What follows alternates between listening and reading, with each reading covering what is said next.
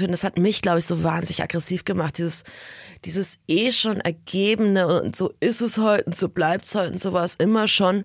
Das ist ja nicht von den Lehrern an dieser Schule entwickelt worden, sondern es ist da ein Geist, der da irgendwie umgeht und der, der ganz viel vielleicht zu tun hat mit einem Katholizismus in Bayern. Ich weiß es nicht. Aber es ist so, es hat auch niemanden aufgeregt, wenn man irgendwie so wenn du irgendwas machen wolltest, auch der Abi-Streich, alles war mal vorher abgesprochen, und, aber es, hat auch niemand aufgeregt. Und es war irgendwie, das, das hat mich, glaube ich, so wahnsinnig fuchsig gemacht, dass alles damit so abgefunden haben. Also es ist alle einfach so, das ist so resignierte Grundhaltung bei Lehrkörper und aber auch äh, bei den Schülern vorherrscht. Hey und herzlich willkommen zu Die Schule brennt, dem Podcast von SWR 3 und mir, Bob Blume. Das deutsche Schul- und Bildungssystem braucht dringend ein Systemupdate. Aber wo fangen wir an? Was ist besonders wichtig und was können wir getrost weglassen? Ich bin Bob Blume, Lehrer, Autor und Bildungsinfluencer. Um zu verstehen, welche Brände gelöscht werden müssen, spreche ich hier mit meinen Gästen über ihre eigene Schulzeit. Heute ist Ronja von Rönne zu Gast. Ronja ist Schriftstellerin und Moderatorin und sitzt momentan noch an ihrem aktuellen Roman mit dem Titel Trotz. Passenderweise sprechen wir unter anderem über Aufbegehren, Obrigkeitshörigkeit und Rebellentum in der Schulzeit und darüber, wie es sich als Autorin anfühlt, wenn der eigene Text plötzlich für das Deutschabitur ausgewählt wird. Was unserer Meinung nach wirklich gute Literatur und Poesie ist und ob sie in den Unterricht gehört, darüber philosophieren wir in dieser Folge. Ich habe heute hier eine Schriftstellerin mit einer Alliteration, eine Bloggerin, eine Journalistin, eine Moderatorin. Eigentlich wollte ich dich fragen, du hast gerade wieder ein Buch geschrieben, aber so richtig fertig ist es möglicherweise noch nicht, denn meine erste Frage wäre, habe ich was vergessen und was machst du gerade so? Es sollte fertig sein. Ich bin quasi schon im Negativzeitraum. Es müsste schon abgegeben sein. Ich bin, glaube ich, bei der Hälfte. Ich hoffe, in dem Moment, wenn das ausgestrahlt wird, bin ich fertig, weil sonst hört sich das meine Lektorin jetzt an. Liebe Grüße. Die denkt, dass äh, sie jede Sekunde das fertige Manuskript kriegt. Das wird wahrscheinlich nicht passieren. Aber ich habe leider meistens so lange ein Motivationsproblem, bis ich ein Zeitproblem habe. So auch dieses Mal. Deswegen, eigentlich sollte ich mich nicht mit dir unterhalten, sondern brav zu Hause tippen. Tipp, tipp, tipp. Boah, das heißt für mich, äh, dass ich mich ganz arg anstrengen muss, dass das sozusagen nicht diese weggeworfene Zeit ist, äh, von der du auch mal geschrieben hast. Wie kann man sich das dann eigentlich vorstellen? Ist das dann so ein Prokrastinationsding? Ich habe Sebastian Fitzek gefragt, ob der so eine Muse braucht. Ich brauche tatsächlich so die Muse. Ich stelle mir die nicht so vor, wie so einen kleinen Gnom, der direkt auf meiner Schulter sitzt. Aber es ist tatsächlich so, dass ich so, manchmal sitze ich da und denke so, ah, jetzt könnte es klappen und dann lege ich los und es klappt auch so. Aber an manchen Tagen hocke ich dann da und gucke die äh, Rauffasertapete an und gar nichts geht. Ich glaube, wenn ich auf Ideen oder Muse warten müsste, hätte ich noch gar kein einziges Buch geschrieben. Ich glaube, das Schwierigste daran ist halt irgendwie, das denkt man, bevor man diesen Beruf angeht, stellt man sich das vielleicht ein bisschen anders vor. So Hemingway-Schiss, ich sitze in der Bar, betrink mich und dann Whoopsie Bestseller, das passiert leider selten, dass es tatsächlich ein ganz normaler Beruf ist, wo man sich auch zwingen muss und äh, wo man vor allem halt auch schlechte Sachen schreibt und äh, das weiß, weil man ist ja nicht nur Schriftsteller, sondern ist auch Leser und man kriegt schon mit, wenn man selbst Blödsinn schreibt. Aber manchmal muss man durch die Blödsinnsphasen durch, damit man wieder auf was Gutes kommt. Und das ist ganz besonders undankbar. Ich glaube, diese Idee von Flow, also wo sich genau die Anforderungen mit der Motivation, äh, alles ist so in einem und es läuft einfach, das sind vielleicht zwei von 100 Seiten, wo das tatsächlich so passiert. Die sind dann richtig geil, aber das Beste am Schreiben ist für mich eh nicht schreiben, sondern geschrieben haben. Echt? Hm. Das ist witzig. Ganz ungern mache ich das Schreiben. Oh, das ist witzig. Das ist bei mir, also ich tue immer nur natürlich so, als wären wir sozusagen auf Augenhöhe. Bitte nicht falsch verstehen, ja? Also ich habe oh, sozusagen. wir sind absolut auf Augenhöhe. Okay, wenn du sagst, ich, okay. Aber was ich meine ist, bei mir ist das genau andersrum. Dieses Schreiben, das Schreiben macht mir wahnsinnig Spaß. Und wenn ich fertig geschrieben habe, dann habe ich eher Angst oder so eine Erwartungshaltung. Ähm, was, was passiert dann jetzt? Und oh. kann, ich kann ganz wahnsinnig schwer so dieses Gefühl des etwas geschafft habens genießen. Kannst du das genießen, richtig? Also kannst du dann sagen, jetzt wird eine Schorle geköpft oder, oder so? Feierabend Johannisbeerschorle. Genau. Ähm, ja, kann ich super. Ich habe auch keinen Perfektionismus, weil ich das für mich so eine Qual ist, überhaupt anzufangen. Ähm, das Also das Nicht-Schreiben ist noch schlimmer als das Schreiben. Die Zeit, in der ich ja denke, ich müsste jetzt, ich kann nicht, das ist ja auch viel, hat viel mit irgendwelchen Ängsten zu tun. Irgendeinem, ich meine, das ungeschriebene Buch ist immer das Beste. Sobald da was steht, hast du es auf einmal mit der Realität und nicht mit der Idee eines Buches zu tun. Und das Realität ist anstrengend und gar nicht immer so schön, wie man sich das so vorstellt. Aber wenn ich fertig bin mit was, dann bin ich total verzeihlich mit den Werken. Oder auch verzeihlich mit mir. Ich weiß auch von Artikeln, die ich geschrieben habe, die einfach Blödsinn sind und nicht besonders gut. Das ist dann aber auch fein. Das stellt nicht mich als Menschen in Frage. Ich bin auch relativ kritikfähig. Ich meine, gut, deine schlechteren Artikel werden dann halt im Abitur analysiert. Da kommen wir dann gleich nochmal ganz kurz zu. Wenn du sitzt dir die Erwartungshaltung an dich selbst im Nacken. Du hast an einer Stelle gesagt, du musstest üben, dass dir die Bewertung anderer egaler wird. Und logischerweise kann man das wahrscheinlich nicht ganz ablegen, weil man möchte ja, dass man etwas tut, was andere irgendwie mögen. Ich glaube, genau, sonst schreibst du Tagebuch. Ja, genau.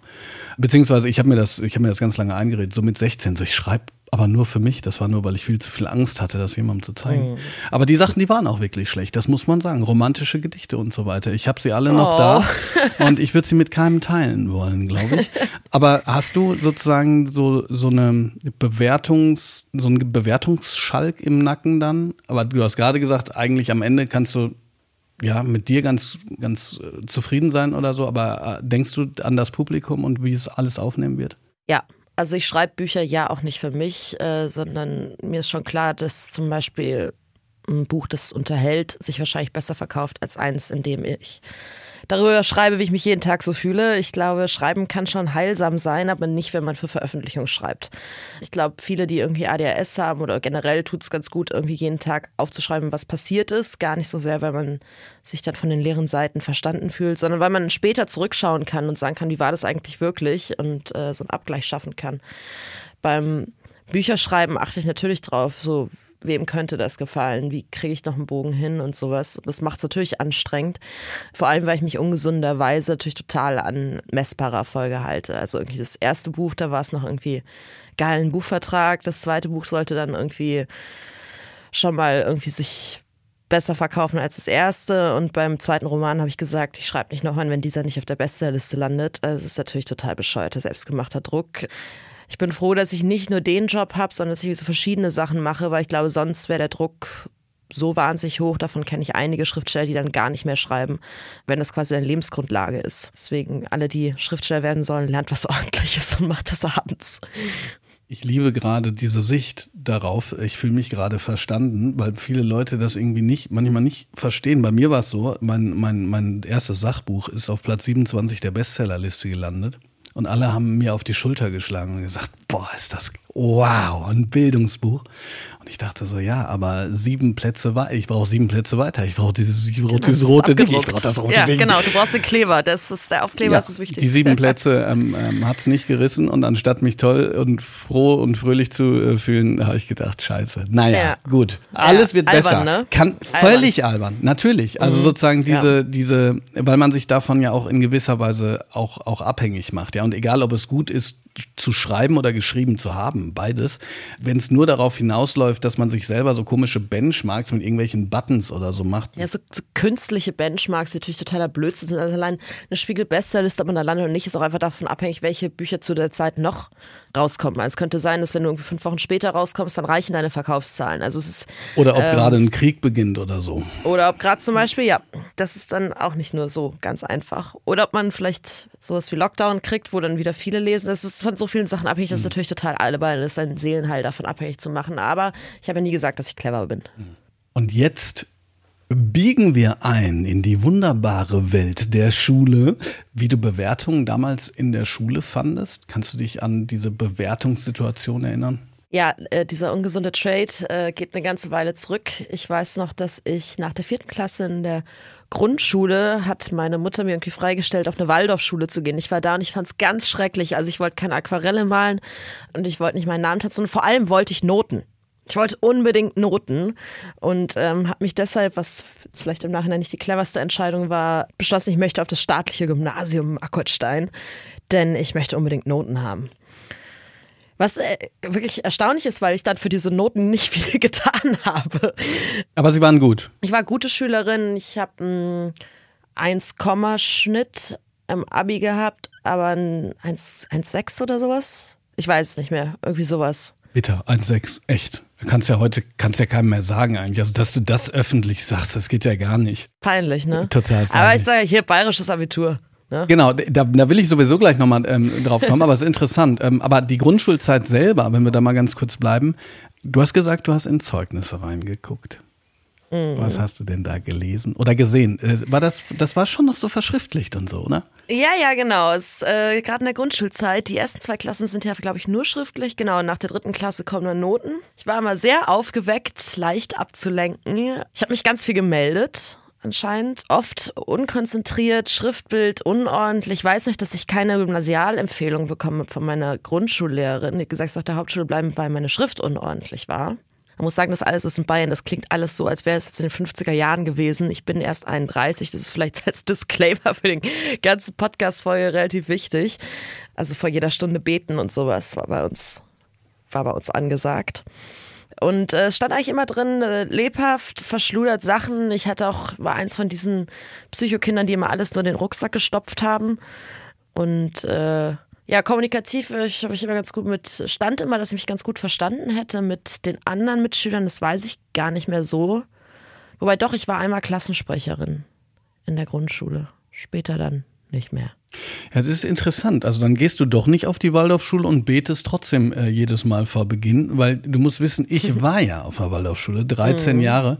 Sozusagen bezeichne das immer als zufriedener Endkunde, weil ich sozusagen die gesamte Theorie da drumherum schwierig finde zum Teil, ne, weil ja. wir ja so bemerkt haben, dass das so in Esoterik abdriften kann, liebe Waldorflehrerinnen und Lehrer, die zuhören, ein Modalverb am Ende. Ich möchte nicht alle dissen.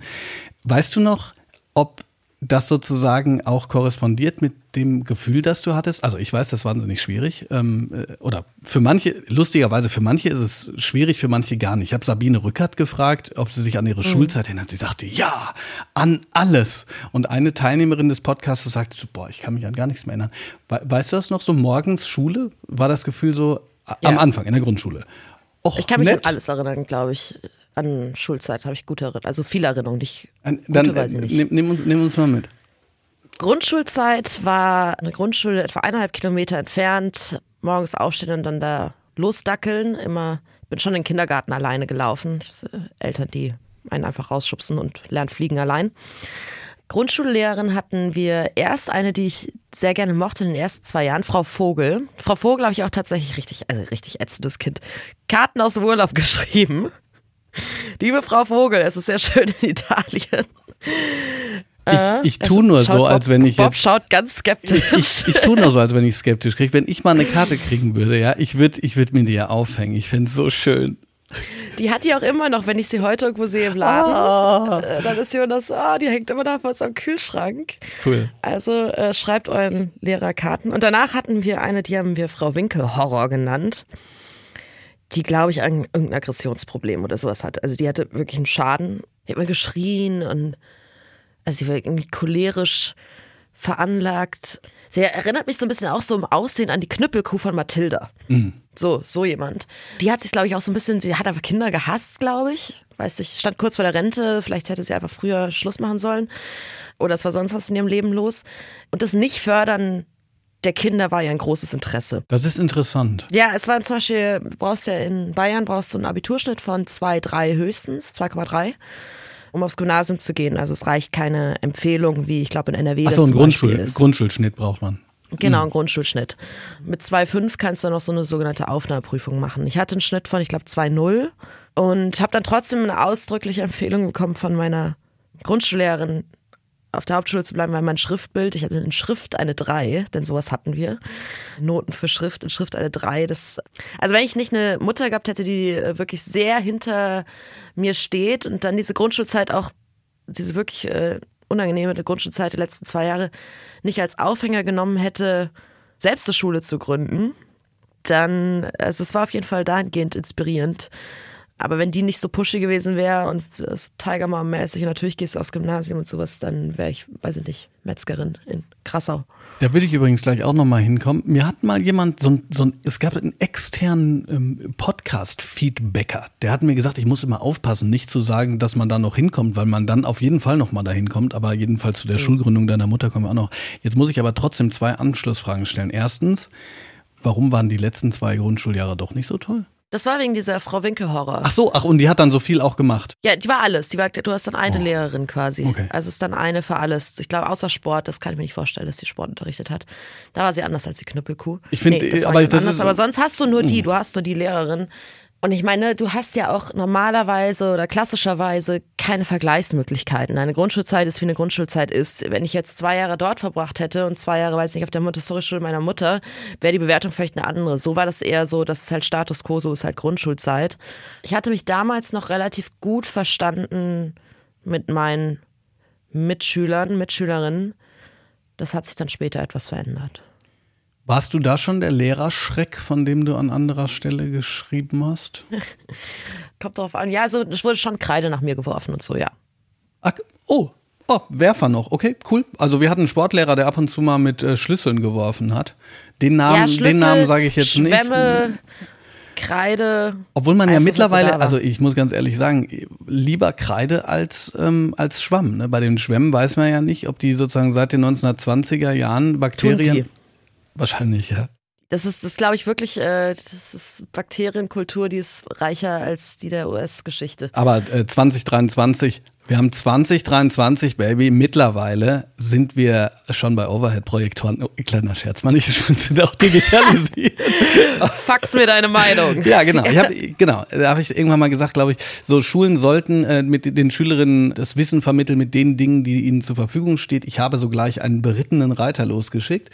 Es ist teilweise immer noch erschreckend. Aber Lehrerschreck war das sozusagen ja, nur ein so ein kleines? Ja, da war ich, glaube ich, also ich war so, ich war laut, aber ich war auch interessiert. Also ich habe mich auch viel gemeldet und sowas. Ich glaube, man wollte mich schon aber öfter mal abstellen.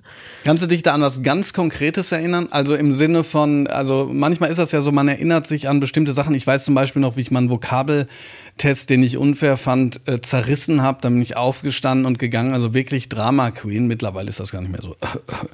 Ähm, aber gab es bei dir auch sowas, an was du dich erinnerst, wo du so denkst, so, ah, okay, mutig? Ich wollte mal einen äh, Mülleimer anzünden.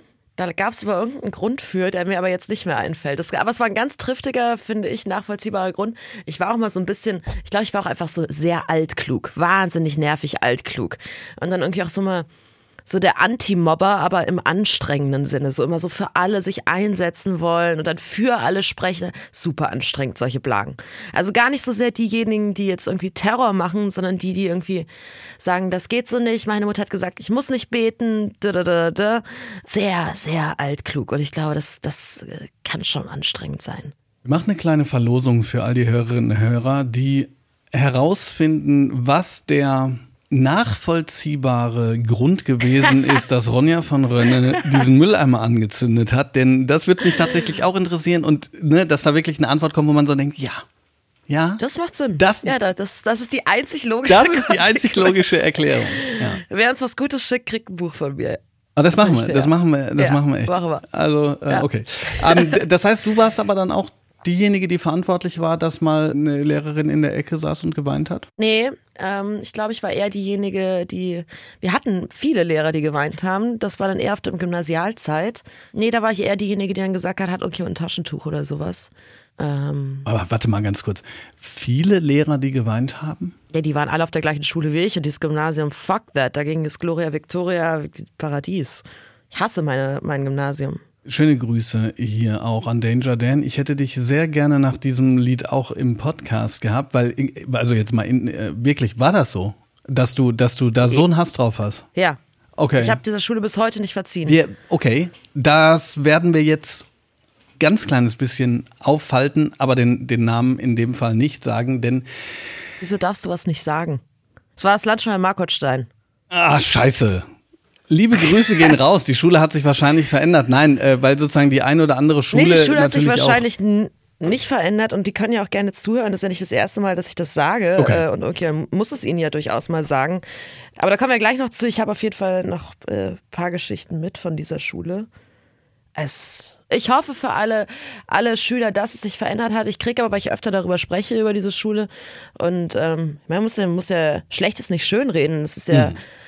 Eine Schule, die dich sowas von anti fördert, die irgendwie kein einziger Lehrer, so alle meine Autorenkolleginnen haben so den einen Deutschlehrer, irgendjemand, der an, an die geglaubt hat, gesagt hat, guck mal, du kannst doch schreiben oder irgendwie zu jemand anderem, schau mal, das kannst du. Wir hatten einen einzigen Lehrer, der so war, Erdkunde- und Biolehrer und der wurde rausgemobbt aus der Schule. Ich glaube auch mit von den Kolleginnen. Klar ist jetzt alles, was ich irgendwie sage, ne, das ist irgendwie unverzeihlich und das Ganze ist irgendwie mehr als 20, 10 Jahre her. Zehn Jahre, ich bin noch gar nicht so alt. Ähm, und vieles stimmt auch vielleicht faktisch gar nicht so sehr, wie ich es in Erinnerung habe. Deswegen das als Disclaimer. Aber ich glaube auch eben jener Lehrer würde mir nicht, oder ich weiß, dass er mir nicht widersprechen würde. Wir haben darüber das später nochmal gesprochen, auf hin und her geschrieben. Also es haben nicht nur die Schüler oder ich so empfunden, sondern durchaus auch die zwei, drei völlig verrückten Lehrer, die irgendwie Bock auf ihren Job hatten.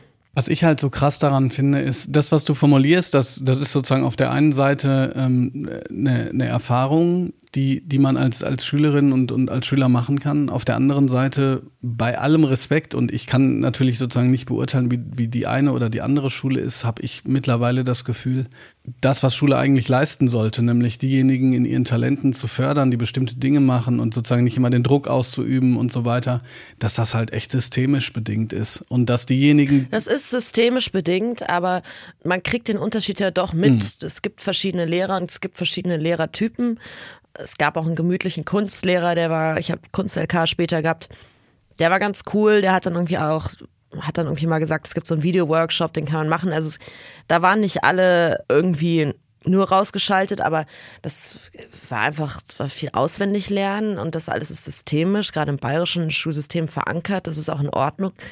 Also ich kann mich nicht mehr erinnern, dass es irgendwelche Lesungen an unserer Schule gibt. So, das kann man durchaus ja irgendwie organisieren. Das, es war so absolutes Minimalprinzip. Oder wenn man wiederkam aus dem Austausch, ja, ich und noch mehrere andere, war das erste, zu sagen, ihr müsst die Stufe wiederholen, anstatt die drei, die dann äh, das nicht gemacht haben, haben das beste Abitur geschrieben. Also die die Elfte übersprungen haben. Und ich hatte auch ein relativ gutes. Es war so wirklich dieses die Schüler möglichst klein halten, um möglichst wenig Stress zu haben, weil das, was man da irgendwie mitgenommen hat.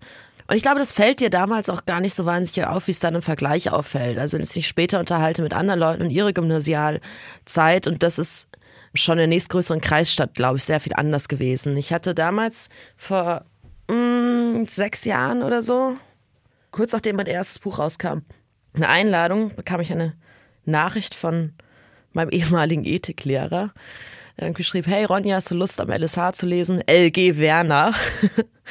und ich habe zurückgeschrieben, lieber Herr Wiedemann, total gern und so. Also ich dachte, geil, so, na, ich gehe jetzt zurück und äh, gefeierte Helden und sowas.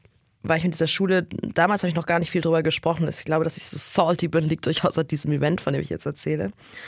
Und dann war das irgendwie alles fest ausgemacht und dann kurz vor der Lesung hieß es, ja, es fällt doch flach. Und ich versuche irgendwie herauszufinden, woran es liegt. Und dann hieß es irgendwie, richtig rumgestalkt, irgendwie versucht, den Schulleiter zu erreichen. Der Neuer war, den kannte ich noch nicht. Und dann rausgefunden, dass meine ehemalige Deutschlehrerin irgendwie dafür gesorgt hat, ich meine, die mich nie besonders mochte, dass diese Lesung abgesagt wurde. Aber total shady, keine Begründung, nichts. Ganz seltsam. Dann hatte ich noch den Schulleiter angerufen gefragt, wie wenig Rückgrat man haben muss, dass man eine Lesung absagt, weil sich irgendeine Deutschlehrerin von der Zehntklässlerin damals irgendwie auf den Schlips getreten gefühlt hat. Worauf er die beste Antwort aller Zeiten hatte. Er hat gesagt, er war mal in Südamerika und seine Freunde sagen, er hätte schon ein bisschen Rückgrat. Also es war ganz, es war alles weird. Ich habe dann seitdem jedes Jahr an einer Schule 20 Kilometer weiter gelesen, immer einen Tag vor Weihnachten.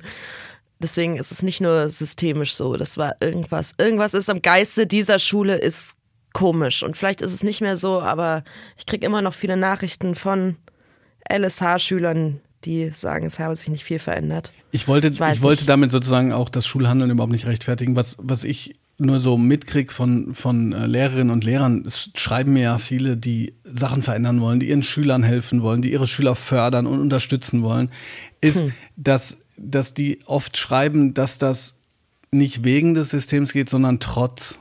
Und Und, und das, das meine Ja, ich damit, das- ja. das also dass sozusagen, absolut, ja. dass die, die, diejenigen, die, die wirklich was reißen wollen und die ähm, dafür sorgen wollen, dass sozusagen alle, ich finde, also je, je mehr ich mich da reingrabe, desto mehr reflektiere ich mich bei manchen Dingen auch schon zu Tode. Ich wollte nämlich gerade sagen, dafür sorgen, dass alle mitkommen, ja.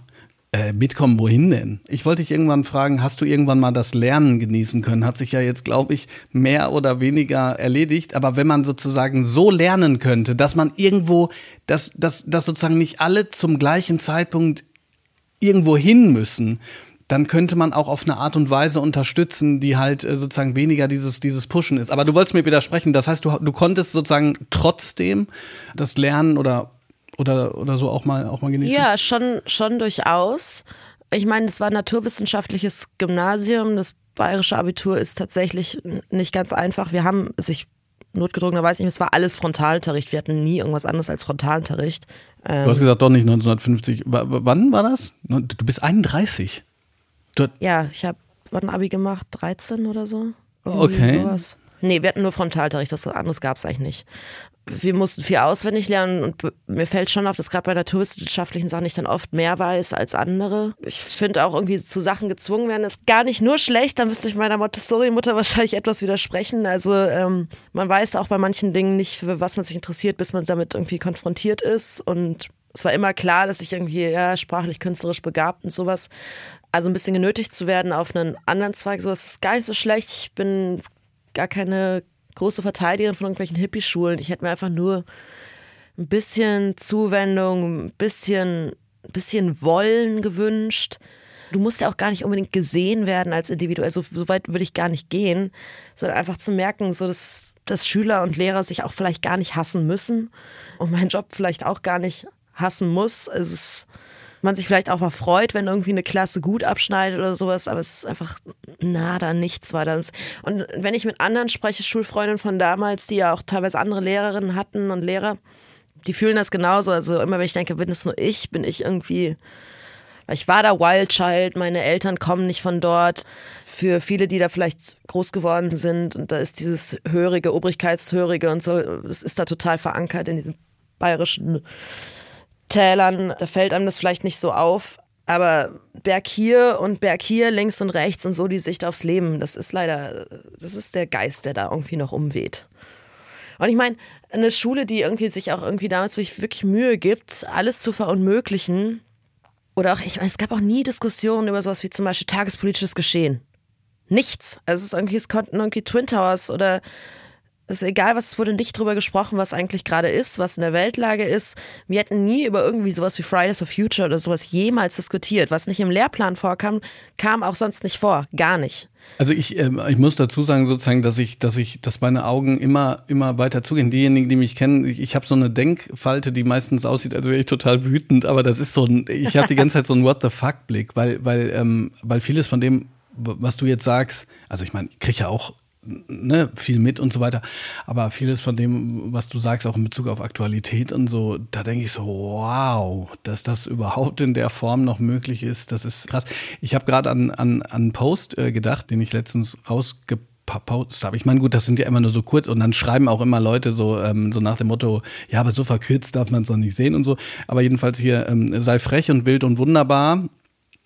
Also wenn du die Klassenarbeiten geschrieben, die Noten bekommen und all das getan hast, von dem die meisten gar nicht wissen, warum man es überhaupt tut, vielleicht so Ende Juni, da musste ich gerade dran denken, weil ich, weil ich so denke, Auch bei uns würde auch jemand nicht Ende Juni wollen, dass wir frei und wild und wunderbar sind. Sei das einfach nicht. oh Mann, aber, aber sozusagen, aber gleichzeitig kommt es mir so vor, als wenn du ja trotzdem neugierig warst, also so laut sein und, und mitmachen wollen und so, das, das, oder? Das ist doch so oft ein Zeichen dafür, dass man sagt, so eigentlich, eigentlich würde ich gerne mitmachen, oder?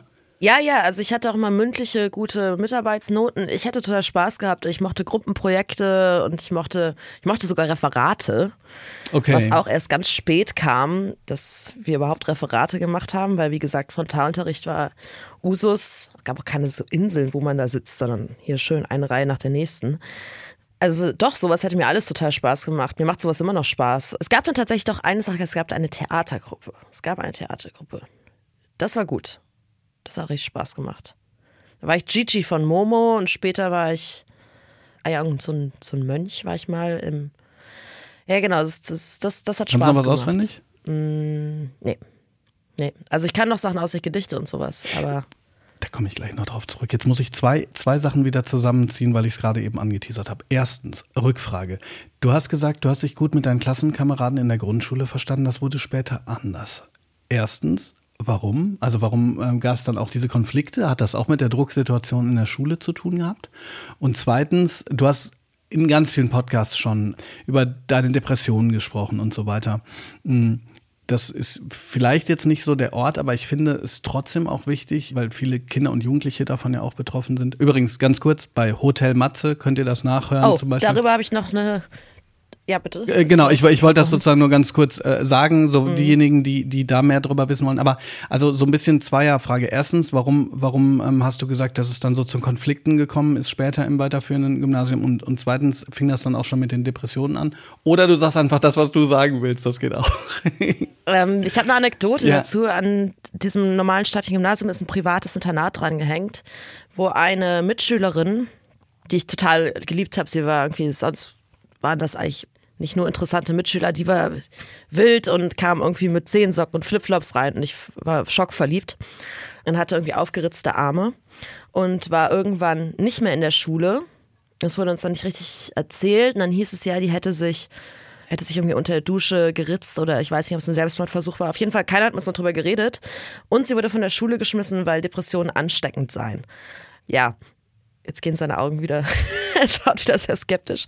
Also das war der Umgang, wie man mit uns über sowas wie mentale Gesundheit gesprochen hat. Gar nicht und man hat die Quelle entfernt. Und ich glaube auch irgendwie, also für sowas war sowieso gar kein Platz. Das, also Sachen wurden totgeschwiegen. Niemand hat mit uns über irgendwie sowas gesprochen. Ich, ich, ich, die, ich kriege die ganze Zeit so ein, so ein, so ein Mitleidsdingskomplex. Ich würde am liebsten sagen, und ich, ich weiß, die Lehrerinnen und Lehrer, die, die hier zuhören und die sozusagen dann auch zurückmelden, hey, die, die Folge und so, denen geht's bestimmt aus, dass sie sagen so, ach Mensch, Ronja, komm doch, komm doch mal mit zu uns in die Schule und, und, und Ja, und, ich weiß. Es, es ist so so traurig, es ist so traurig ja. einfach. Also es ist ja sozusagen Ja. fundamentaler Abfuck. Die ja, SWR 3 hat gesagt, ich darf fluchen, vor allen Dingen, wenn es in so einer Situation ist. Also das ist ja echt krass. Also sozusagen, ähm, das ist ja quasi ähm, eine Liste machen von all den Dingen, wie, wie Schule im Grunde genommen äh, nicht sein sollte. Keine Unterstützung, keine meine- Förderung, keine Aktualität, nicht sprechen über Wichtiges, Relevantes und so. Ja, also ich war jetzt auch irgendwie im Zuge von Lesungen in vielen Schulen und es, man sieht, dass es einfach so viel anders sein kann und äh, was alles möglich wäre und sowas. Diese Schule ist wunderschön. Ne? Es ist ein altes Schloss. Es gibt so eine, so eine Töpferei da, eine Gärtnerei. Es sieht super schön aus. Meine Großmutter war schon da und damals gab es einen Schulleiter, der ist Papi Hales, haben sie den genannt. Da war das wohl auch selbst vor hunderten Jahren quasi gefühlt ein anderer Geist. Ich weiß nicht, was da passiert ist. Das, also wir mussten zum Beispiel auch unsere Schülerzeitung wurde zur Zensur vorgelegt, immer bevor sie erschienen ist, immer beim, beim Schulleiter. Das habe ich schon häufiger gehört, ehrlich gesagt. Genau, so, so solche Sachen. Ähm, Wenn man das bei uns gemacht, also bei Also- uns hätte man das ehrlich gesagt machen sollen. Wir waren wirklich böse. Wir, unsere Schulzeitung war so böse, dass hinterher nichts. Lehrer nicht mit uns gesprochen haben. zahm. Erstmal kurz. Nee, bei uns war ganz, also es waren noch halt alle anderen so wahnsinnig brav. Und ich glaube, das hat mich, um auf die Fragen mit den Mitschülern zurückzuführen, das hat mich, glaube ich, so wahnsinnig aggressiv gemacht. Dieses, dieses eh schon Ergebene und so ist es heute und so bleibt es heute und so war es immer schon. Das hat sich ja, das ist ja nicht von den Lehrern an dieser Schule entwickelt worden, sondern es ist da ein Geist, der da irgendwie umgeht und der, der ganz viel vielleicht zu tun hat mit irgendeinem Katholizismus in Bayern. Ich weiß es nicht. Aber es ist so, es hat auch niemanden aufgeregt, wenn man irgendwie so wenn du irgendwas machen wolltest, auch der Abi-Streich, alles war mal vorher abgesprochen, und, aber es, es hat auch niemand aufgeregt. Und es war irgendwie, das, das hat mich, glaube ich, so wahnsinnig fuchsig gemacht, dass alle sich damit so abgefunden haben. Also es ist alle einfach so, das ist so resignierte Grundhaltung bei Lehrkörper und aber auch äh, bei den Schülern vorherrscht. Da gab es auch keine Schulsprecher, die jetzt irgendwas gewollt hätten oder sowas. Es war alles so, ja, so ist es und so bleibt es und sowas das macht Menschen wahnsinnig uninteressant. Deswegen, ich wurde nie groß gemobbt. Ich habe nie gemobbt. Ich habe mich einmal entschuldigt bei einer, wo ich das Gefühl hatte, ich hätte, hätte sie gemobbt, die mir auf Facebook, Jahre später, hatte ich ihr geschrieben, ähm, die dann meinte, sie kann sich eigentlich nicht dran erinnern. Sie weiß es von allen anderen, die viel, viel schlimmer waren. Aber Mobbing wurde natürlich auch nicht gestoppt oder drüber geredet. Deswegen, let's go. Aber es, also dieses Bräsige. Und ich meine, ich bin auch jetzt, ich habe damals irgendwie drei, vier Leute, mit denen ich befreundet war in der Schule gehabt, mit denen bin ich heute noch befreundet. Das waren so ein bisschen, keiner von denen ähm, ist dann irgendwie da geblieben. Aber viele leben da ihr Leben halt wirklich so, ja, dann machen wir das, dann studiere ich Münga und dann kommen wir zurück. Und das ist ja voll in Ordnung, wenn man das macht, aber man fühlt sich dann sehr, sehr fremd. Das hat jetzt, ja, glaube ich, auch. Ich, ich, äh, ich, ich nötige meine Schülerinnen und Schüler dazu, also nein, ich nötige sie nicht. Aber ich sage ihnen, pass mal auf, ihr könnt natürlich machen, was ihr wollt, aber bitte, bevor ihr sagt, ich studiere BWL in Karlsruhe, das ist hier direkt um die Ecke, macht irgendwas anderes, wenn ihr könnt. Ne? Das ist natürlich auch eine monetäre Frage. Nicht jeder kann nach Tokio äh, und äh, Exchange machen. Ich meine so, macht egal was. Ich bin ja sozusagen Achtung, auch Glora, ich habe das schon äh, öffentlich gesagt, glorreicher Verfechter des verpflichtenden sozialen Jahres. Ja. Und zwar nicht so von wegen, gibt dem Staat was zurück. Da, da war ja der große Aufschrei und die Boomer sollen jetzt auch alle ein soziales Jahr machen. Ja, von mir aus ist mir scheißegal. sondern, sondern der, du hast gerade was Interessantes nämlich gesagt in Bezug auf, auf Fächer. Da, das sehe ich nämlich teilweise auch so, beziehungsweise das ist so ein bisschen der schmale Grat, auf dem ich mich manchmal ähm, befinde, dass manchmal Zwang ja bedeuten kann, etwas kennenzulernen, von dem man vorher noch nicht wusste, dass man es gut findet. Das, äh, ja, und auch eine Seite an sich genau, selbst. Genau, und das sollte natürlich nicht sozusagen das Hauptargument sein, dann wird es sehr konservativ, aber gerade beim sozialen Jahr und so, und bitte schreibt mir gerne, warum das alles nicht geht und warum das dann billige Arbeitskräfte sind und so aber Leute kennenlernen, also Leute kennenlernen, die einen anderen Lebensentwurf haben, ja, die und so weiter, das ist einfach so wichtig. Das kann ja durchaus im Ausland stattfinden. Ah ja, ich finde, das kann man ja weitersehen. Oder ein soziales ja Umweltjahr oder. Ja, oder irgendwie sowas. Ich wüsste durchaus gut, wenn auch mal irgendwie rauskommt. Eigentlich sollte jeder verpflichten, mal 500 Kilometer mindestens von seinem, von seinem Wohnort weg. Das wird, glaube ich, allen ganz gut tun. Ja. Oder am besten 5000 Kilometer. Das kann man ja gut ver verbinden mit irgendwie so, jeder, der das macht, kriegt zum Beispiel so drei Monate Interrail umsonst oder so. Genau. Könnte es ja auch so machen. Finde ich mega. Nudging. Yes. Ja. ja. Das ich auch gut. Kommen wir ganz kurz zu den Kategorien, die dieser Podcast hat. Ich sage dir ein mhm. Wort oder mehrere und du sagst entweder eine spontane kurze Assoziation oder eine längere.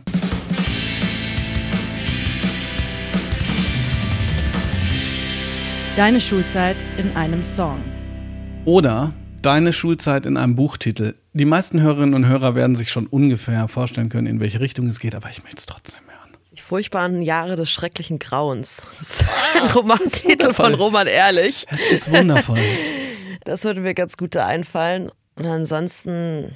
Ist ja mehr Adjektive als Eta Hoffmann. Ja, und alle, alle sind Doppelung. Ja, ja. Furchtbaren deshalb, Jahre des schrecklichen Grauens. Genau, ich, ich habe das deshalb auch gesagt, weil ich habe das Fräulein von Scuderie äh, gespielt. Ich hatte da eine Hauptrolle und da war ein, eine Passage, die konnte ich mir ganz lange nicht, nicht merken, weil sie folgendermaßen geht. Das Fräulein von Scuderie, bei ihrem Namen fallen schwarze Schleier von meiner Seele und schöne lichte Bilder meiner glücklichen frühen Kindheit steigen in bunten, glänzenden Farben auf. Der Himmel selbst schreit ihr Namen oder so. An diese Doppelung, da muss ich gerade dran denken. Obwohl das ja, natürlich genau. jetzt das Ganze in völlig positiv war. Take a break. In der Pause. Rauchen. Ja, du warst so eine Raucherin. Selbstgedrehte? Ja. Oder die blauen Galois? Äh, ja. Nee, wenn dann die roten Couleurs, aber natürlich selbst gedreht. Wir waren ja arm alle, das alle Schüler, so gehört sich das ja auch.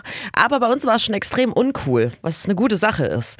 Also wir waren schon, wir hatten noch kein Rauchereck mal, wir mussten das Schulgelände verlassen und es waren, glaube ich, nur noch so vielleicht zehn Raucher auf 100 Abiturienten. Also es war schon uncool. Es wird leider wieder cool. Also sozusagen auch, auch empirisch belegt. Jetzt mit ihren komischen E-Shishas, oder? Ja, E-Zigaretten und, und so weiter. Ähm, na, also anscheinend, also es, ehrlich gesagt, okay, ich, ich muss jetzt. Ich dachte, das wäre jetzt mal over. Ich muss jetzt wahnsinnig aufpassen, dass ich nicht stigmatisierend bin. Ich, das ist jetzt wirklich nur anekdotische Evidenz. Also, so. Aber das, was ich mitbekomme, ist, dass das tatsächlich ein bisschen schulformabhängig ist. Also. Ja, klar. Das denke ich auch. Aber jedenfalls auch Zigaretten. So, also ich sehe es auch, auch morgens immer. Und ich bin wahnsinnig froh, dass ich das nicht mehr, dass ich diese, diese Sucht abgelegt habe. Ja, das, ich dachte, was mache ich mit 30? Jetzt bin ich 31, was soll ich War's sagen? War es schlimm für dich, 30 zu werden, ganz kurz? Nö. Okay, weil für mich war es wahnsinnig. Ich bin so viel glücklicher. Fuck die 20er. Ich bin so viel glücklicher in den 30ern. Es wird alles nur viel besser. Ich weiß viel mehr, wer man ist. Man hat im besten Fall mehr Cash zur Verfügung. Hat schon, weiß schon, was man alles überleben kann. Ich find's geil. Es ist so toll. Äh, das, ich finde, ich sehe auch immer besser aus. Das möchte ich von dir haben, weil ich habe gerade e-, eher so ein Hamsterbackenproblem, aber dieses, ähm, das hatte ich eher so mit 40. Mit 30 habe ich gedacht, fuck, das Leben ist vorbei. Allerdings muss man auch dazu sagen, dass ich im sehr dunklen, sehr kalten, sehr von Schnee bedeckten Freudenstadt im Nordschwarzwald war. Grüße gehen raus. Es war zum Teil auch eine nette Zeit, aber ehrlich gesagt keine, wo man gerade 30 werden soll. Ich habe mich mit 30 scheiden lassen und hatte trotzdem gute Zeit. Ja, manchmal kann man ja auch sagen, gerade deswegen. Aber da möchte ich jetzt nicht nachbohren. Ja. Die Klassenfahrt. Wir hatten kaum welche. Berlin waren wir einmal, da waren wir allerdings in Oranienburg. Das ist sehr weit außerhalb. Uneventful war das Ganze. Es war, glaube ich, die einzige, die wir gemacht haben. Nee, später hatten wir noch eine Abschlussfahrt nach Prag. Prag finde ich, ich war, ich war ehrlich gesagt nur einmal in Prag, als ähm, wir waren ähm, mit der Klasse. Prag ist toll. Das ist, das ist krass. Ja, ja, es ist wirklich, also wirklich, aber nur ganz kurz, weil, weil wir ähm, ähm, zwischengelandet sind von St. Petersburg. Wir waren in St. Petersburg, weil wir haben Russisch gelernt. Also zumindest haben ein paar Russisch gelernt. Manche haben das auch irgendwie geschafft, acht Jahre lang irgendwie nicht zu tun. Und da sind wir kurz in Prag, in, in Prag rausgegangen, so mit so ganz viel Kopfsteinpflaster und so, so, so Pfade, an die kann ich mich mhm. erinnern und so, ne, wahnsinnig toll. Wieso bist du da jedes Jahr? Super schön. Hab mich irgendwie in die Stadt verliebt und irgendwie hat es mich dann immer wieder mal mit Familie, mal mit Freunden. Es gibt irgendwie gibt immer einen guten Grund nach Prag zu fahren. Okay, und die Klassenfahrt war ähm, Eskalation pur oder äh, gesittet? Weil nee. alle waren völlig. Wir sind ganz brav, völlig gesittet. Das ist langweilig. Okay. Ja. ja, nee, tut mir leid, Ronja von Rönne, also habe ich mehr erwartet irgendwie auch, aber. Äh ja, ich weiß, es ist mehr Rock'n'Roll, aber nee. Okay. So viel zu den Kategorien. Du hast einmal gesagt, ich finde es ein Qualitätsmerkmal, wenn Lesen Spaß macht. Es ist doch komisch, wenn man Bücher nur dann als intelligent versteht, wenn sie unverständlich sind. Das ist ein deutsches Missverständnis. Ich habe gedacht, ja, das ja, ist ja, ja, das liegt übrigens in der Fachliteratur ist das genauso. In Germanistik, das ist so schrecklich, da, da lobe ich mir sozusagen die Amerikanerinnen und Amerikaner Amerikaner, die es manchmal schaffen, so komplexe Sachverhalte sehr, ja, einfach und verständlich darzubringen. Aber du hast äh, die Belletristik gemeint. Jedenfalls, wenn du an unverständliche Bücher denkst, un wirklich unverständliche Bücher, an welche denkst du zunächst mal? So unverständlich, warum man es liest, finde ich Effi Briest. Ich finde es ein wahnsinnig dröge. Musstest du es lesen in der Schule? Ja, mussten wir lesen. Oh, und diese ganzen Parzival-Sagen. Oh, so viel Mittelalter. Wir haben so viel Mittelalterzeug gemacht.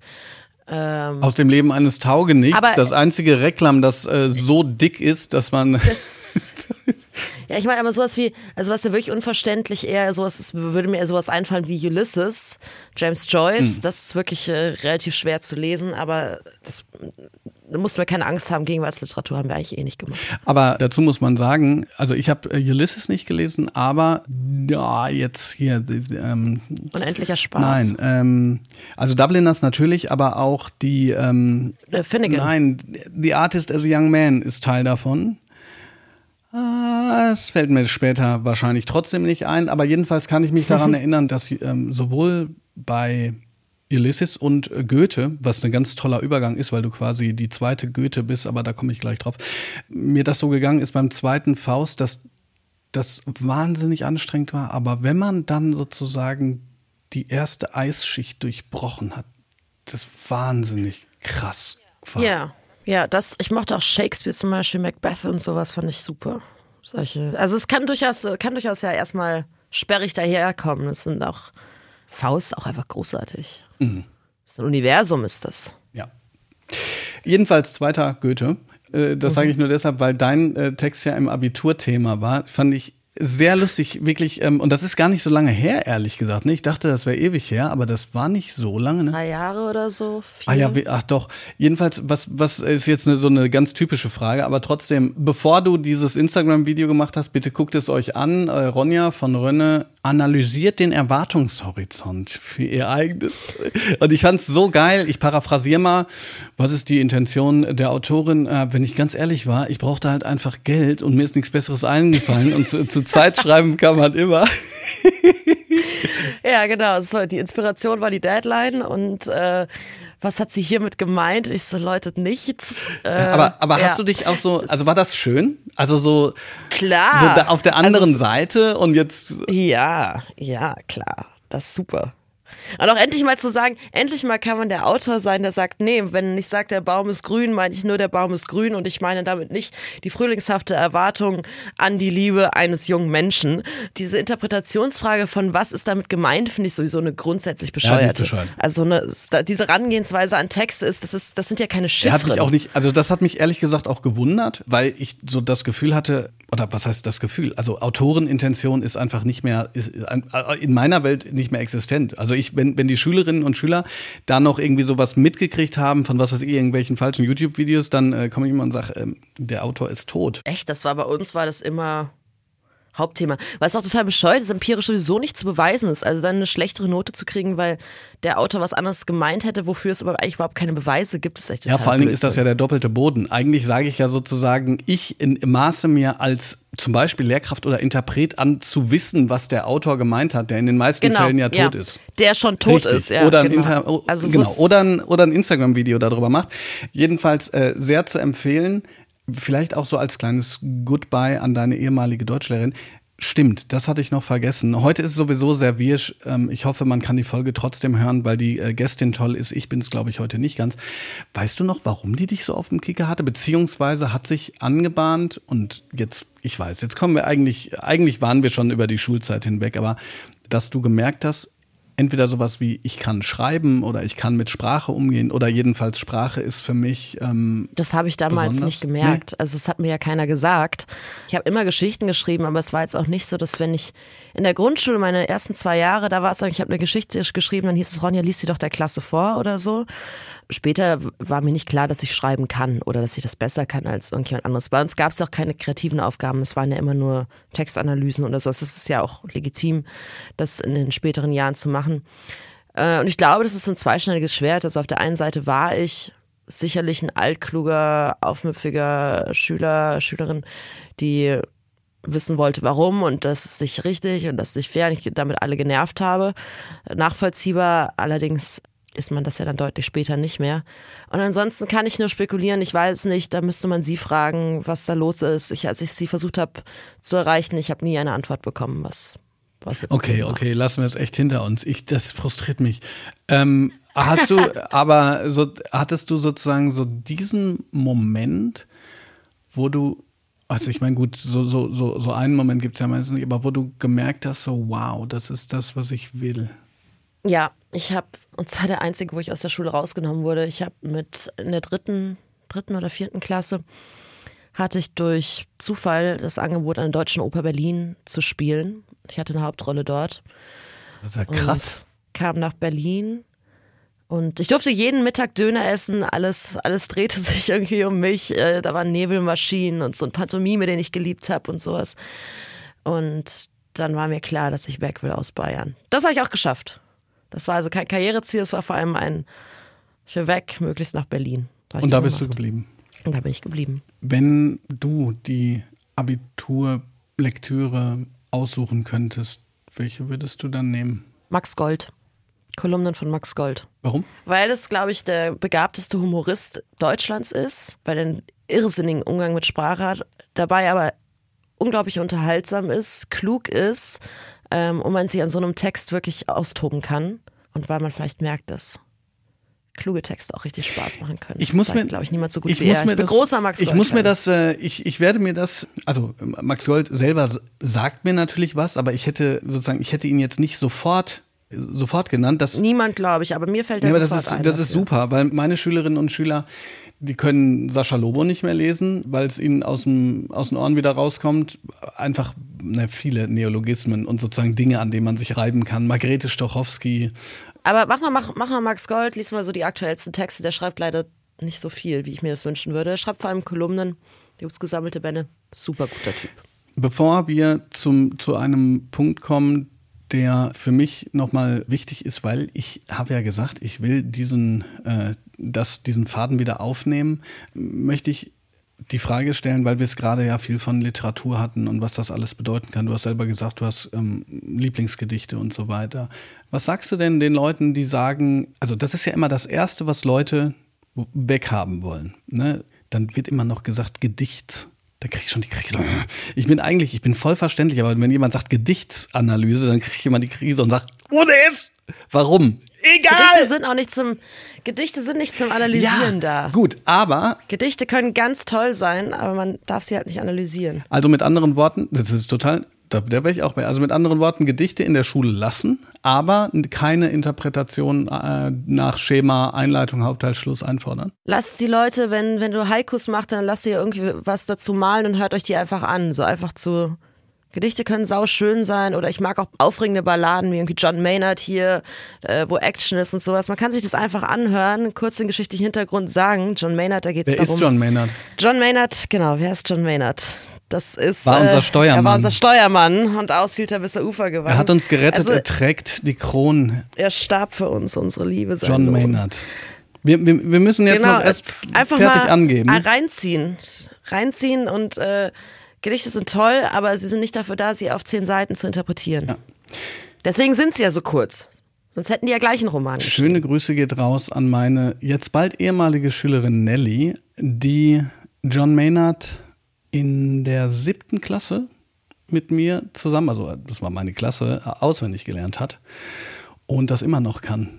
Ja, ja. Ich, ich schaff's, ich schaff's sozusagen, ich schaff's sozusagen, äh, ich schaff's nicht mehr ganz, aber finde ich wahnsinnig spannend. Also jetzt, jetzt hast du es eigentlich schon ein bisschen äh, vorweggenommen. Was ist denn, hast du ein Lieblingsgedicht, beziehungsweise was ist das, was ist dein Lieblingsgedicht, von dem du ein paar Verse uns, mit uns noch teilen kannst?